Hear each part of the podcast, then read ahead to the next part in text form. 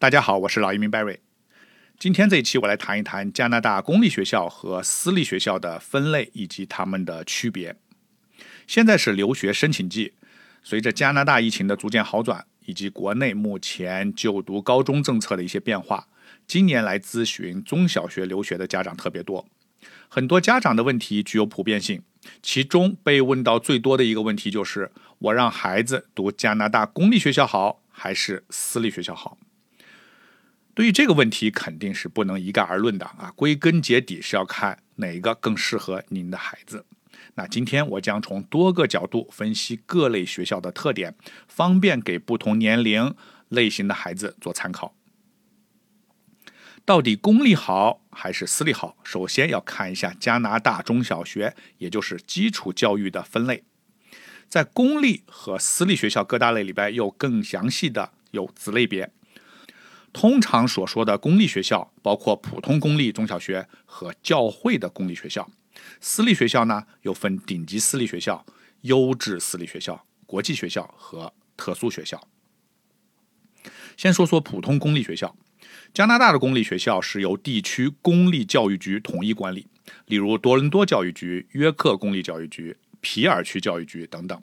那公立学校它是统一拨款、统一师资，教学质量。管理水平是有保证的，能成为公立学校的教师也是经过严格筛选和考察的，竞争激烈，教师水平非常有保证。每个教育局旗下都设有多所中小学啊，供所在的学期的学生选择啊，相当于国内的划片入学。有一部分学校会对国际生开放。啊，当然能接受国际生的公立学校，都是在所在地区比较大规模、学生人数充盈、师资力量完善、能够开设 ESL 英语班的学校。公立学校和私立学校最大的区别是学费。公立学校对加拿大本地学生是免费的，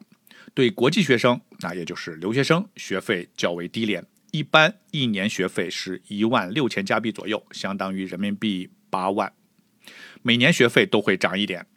公立学校不提供住宿，对于需要寄宿家庭的国际学生，学校自己或者学校合作机构会帮学生安排寄宿家庭。食宿费一般一年一万二到一万五千加币左右，再加上其他杂费，每年啊总的费用留学费用大概是四万加币左右。公立学校的国际生比例一般是百分之五。啊，大家注意，这百分之五不只是只有中国学生，而是来自各个国家的留学生。所以，公立学校往往有良好的英语学习氛围。加拿大绝大部分家庭是选择公校的，因为学费免费，从一年级到十二年级全部免费啊，校车、课本等等啊都是不需要花钱，还有很多其他福利。加拿大的公立教育在七大发达国家里边排名第一，教育质量是非常有保证的。那么中国人最讲究的好学区在加拿大有没有呢？还真有。加拿大是移民国家，各民族分布比较均衡，最重视孩子教育的是咱们中国人，还有就是犹太人啊、印巴人啊，反倒是本地的西人对学区没有那么热衷。那么由于公立学校是就近入学，也就是说，如果你住在的是一个好的社区，房价、人口、环境。决定了你和你邻居的生活质量。那么学校的生源都来自这样的家庭，学校自然是错不了的。相反，在一个收入比较低、人口流动大的社区，学生的情况也就不言而喻了。但中国人和印巴人呢，啊，是太重视孩子的教育了，所以这两个区域就会出现很多啊学校排名好、学呃孩子入学集中申请的情况啊，甚至为了孩子上学举家迁徙啊，久而久之啊学区也就形成了啊，还衍生了有学区房啊，跟国内很类似，还有不少是满分十分啊九点八分的啊学校，华人众多，甚至还有的叫啊带引号的叫清华班啊，清一色的华人。那么学校附近呢也有各种补习班。啊，那这种情况好不好呢？我觉得见仁见智吧。啊，总的来说啊，有这种校区的存在啊，总的来说是给华人家庭提供了一种选择。那还有一种公立学校是天主教学校，通常入读这样学校的孩子都是来自天主教家庭，有着相同的信仰和价值观。教会学校的管理相对于普通公立学校更为严格，有校服，对学生的言行都有规定。普遍校风良好，天主教学校归天主教教育局管理，模式和普通公立学校大致相同，学费也基本一样，大约一年一点六万加币左右，人民币八万。需要注意的是啊，除了日常教学，教会学校还会有一些与天主教相关的互动，比如学习圣经、祷告等等。虽然天主教中学它不要求国际学生强制入教，但是我个人认为啊，不适合对宗教活动比较排斥的学生。说完公立学校，下面我来给大家介绍一下加拿大的私立学校。加拿大的私立学校可以说百花齐放，种类繁多。你要不了解的家长，你如果单从名字上是很难判断和选择的。这主要是因为加拿大的教育体制很灵活来决定的。比如说，我说我所在的安省，啊，据说只要有五个学生就可以申请成立学校。那么政府呢也非常鼓励这种私立教育，对学校起名字没有特别严苛的限制。啊，有一些学校的那名字起的都很大啊，比如皇家、顶级。第一国际啊，这些大帽子这种学校，所以千万不要被啊过度的解读。我也听过不少家长和同学反映，有的学校就是写字楼里边的一间教室，一个老师同时兼两三门课，旷课就罚钱解决，学分啊可以买卖等等。那家长千辛万苦送孩子出来读书啊，某些中介呢不负责任的宣传啊，这个损失金钱是小事儿。啊，耽误孩子的学习实在是比较痛心的。我还遇到过有的孩子看到了这种情况，一味的隐忍啊，不不敢跟家长直接说啊，错过了转学的最佳时机。每次遇到这种情况，确实是非常令人心痛的。所以我在这里呢，先啰嗦几句：选择私立学校是需要做好功课的啊，或者你要选择靠谱的一些留学顾问帮您申请办理。好，现在进入正题。不要被刚才我说的这些个别现象啊影响了您的判断。加拿大总的来说，私立教学体系质质量是还是非常好的，有成立百年的顶级私立学校，有升学率达到百分之百的精英私立，啊，有环境绝佳的寄宿私立，也有啊像像国内那样配备班主任制度的中式的私立。下面我跟大家简要的介绍一下。顶私那，也就是顶级私立学校。加拿大这种私立学校大概有二十几所顶级私立学校，其中有十几所是在安省啊，比如最著名的有 UCC、圣安住、Ridley、Appleby 等等啊，多大附中这些学校。有的学校它是单一性别学校啊，男校只招收男生，女校只招收女生啊，有的是混校，男女生都招。这种形式好不好呢？今后我可以啊单独开一期节目，分享一下我的心得体会。顶级学校具有以下特点：第一，学校历史悠久啊，通常有百年以上，有极高的声誉和很多名人校友；第二，生源一致，所有的学生均来自加拿大顶级的家庭，素质好，修养高，除了学术成绩。他的文化、体育、艺术也非常瞩目，不同学校之间有很多赛事 PK 竞争啊，可谓人才辈出。这些学生都是来自精英家庭。第三，非盈利啊，学校有自己的运营基金，大部分啊资金基金来自家族继承、教育基金，还有校友的捐款等等，学费不是学校运营的收入来源。第四。教学环境极佳，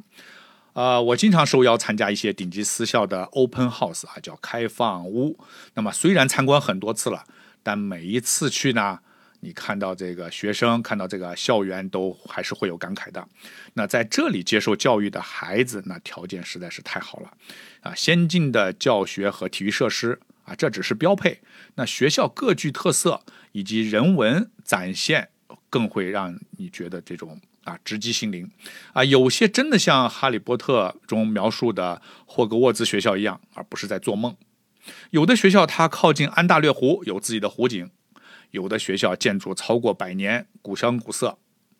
还有的学校拥有花岗石建筑和巨大穹顶的餐厅、图书馆、教堂；有的学校拥有比赛级的室内游泳池和冰球场；而有的学校啊，这些以上它都有。啊，你徜徉在校园里，看着周围那些朝气蓬勃的孩子，那就仿佛看到了他们美好的未来。第五，部分顶级学校向国际生和本地生提供住宿，并有专人的管理，有丰富的教学和课外活动，对每个学生都关注度高，学生全方位发展。啊，注意啊，顶级私立学校是一般是不提供 ESL 语言课的，因为申请这些学校的学生语言达标是最基本的要求。最后一点，顶级学校的升学率肯定是百分之百，申请多伦多大学只是他们的保底。顶私家长们更关心的是学生毕业后就读各大名校的比例，尤其是除了加拿大。入读美国名校的入学率啊，以及毕业后的同学关系网啊，这些不是普通中学可以匹及的。顶级学校的费用较高，每年学费在加币七万五千左右，包括了学费和生活费等，相当于四十万人民币。除此之外，还有各种俱乐部、海外游学的花费，这些呢都不是普通学生家庭可以负担的。学校录取要求非常高啊，学生要接受学校的考试。面试、托福、雅思、SSAT 等标准化成绩只是作为参考，有的学校还要求群面、独立面试以及面试家长。另外，学校更希望孩子从低年级读取啊，从小接受贵族教育。如果申请七年级或者九年级啊，也就是初中入学和高中入学，那么我的建议是啊，系统的准备和申请啊，至少需要一年啊，甚至一年半以上。接下来一个分类是优质私立学校。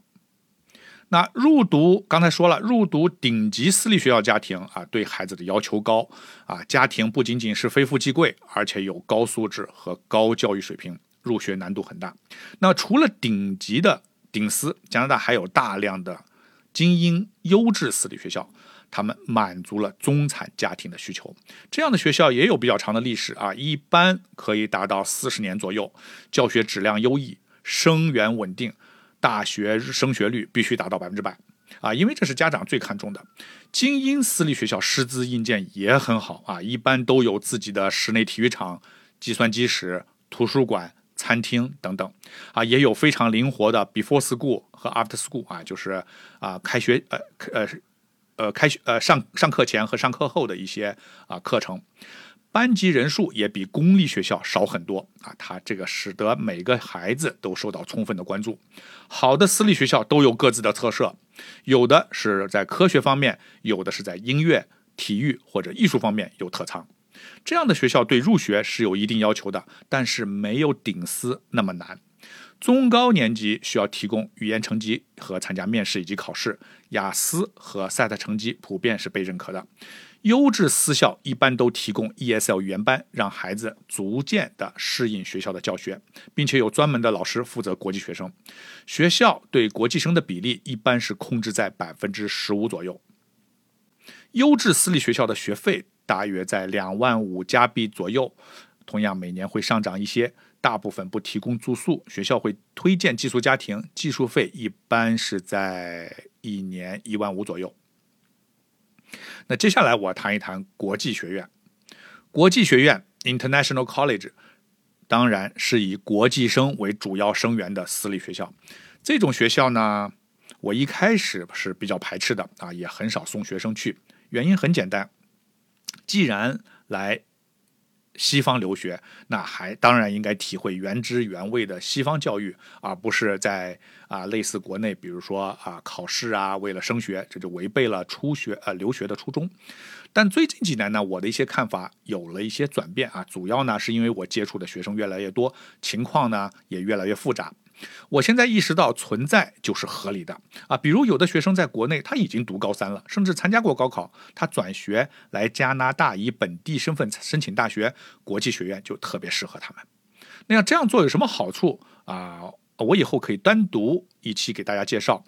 那还有的学生。他因为户籍问题，在国内不能参加中考或者高考啊，但之前没有强化英语，所以很难在短时间内适应英语环境的教学。那来国际学院也是不错的选择。国际学院它的最大的优点是开学时间灵活，修学分快啊，课程密集，同时提供英语标准化，比如雅思的专项培训。大部分提供住宿，孩子基本上是封闭管理啊，有点强化班的意思。总之，这种学校的产生完全就是由结果导向，从满足成功申请大学这一结果而应运而生的。啊，并且我也留意观察了一段时间，很多学校的管理确实不错，升学率甚至进名校的比例也是杠杠的啊，令人刮目相看。这种学校基本上都是国际生啊，英语语言环境一般啊，另外就是教学设施也一般啊，主要的目的就是以满足教学、满足考试为目的，英体美的设施基本没有啊，并且学生可选的课程相对较少，主要就是英语、数学、物理。化学啊，这些高学分科目啊，主要的目的就是为了申请大学。最后一种我要谈的是特殊学校，在加拿大有没有能够满足一些特殊问题孩子的学校呢？还真有啊，是我有一个西人邻居向我介绍的，并且他还把自己的儿子送到了这个学校。他的目的是什么呢？就是戒除网瘾啊，就是上网网游啊这种。那么西方啊。他这个教育呢，跟咱们东方华人是完全是不一样的啊。那么西方他是环境比较宽松啊，他更要求孩子在成长过程中逐渐明确自己的人生啊方向，自己选择啊。他是依靠孩子自身的驱动力去确定自己的学习和人生目标，而不是呃学校家长强加给你。呃，这就是东西方文化教育的主要差异。但是啊，它也引来了一个问题啊，就是孩子他容易自我迷失啊，因为他缺乏自律，所以沉迷网络啊、游戏没人管啊，甚至抽大麻的孩子也有不少。那么我这个邻居呢，就是在孩子高中阶段发现了这个问题，那么家长果断把孩子送到一所有军校式的私立学校。那跟他听他说呢，这所学校远离市区，封闭管理，生活区断网，每周只能在指定时间打三个电话。每个月回家一次，而孩子在学校里是严格的军事化管理，每天早晨先跑十公里再上课。学校提供许多竞争式的集体项目，严格的教学管理，伙食非常好，啊，甚至可以说让人大为感慨。那这个孩子一年的时间长成了一个一米九的大小伙子啊，特别健壮，而且现在现在非常热衷于体育活动，啊，对自己的未来也充满了期待啊。他们的父子那都认为这转学是非常成功的。好，那今天的内容比较多啊，我想给大家分享的信息呢还有很多啊，不过因为时间有限，那今天我先大概的介绍一下加拿大中小学的分类，下一期话题我再详细说明一下各自的不同以及如何选择。欢迎感兴趣的同学和家长和我互动，我是老移民 Barry，我在多伦多，感谢您的收听，我们下一期再见。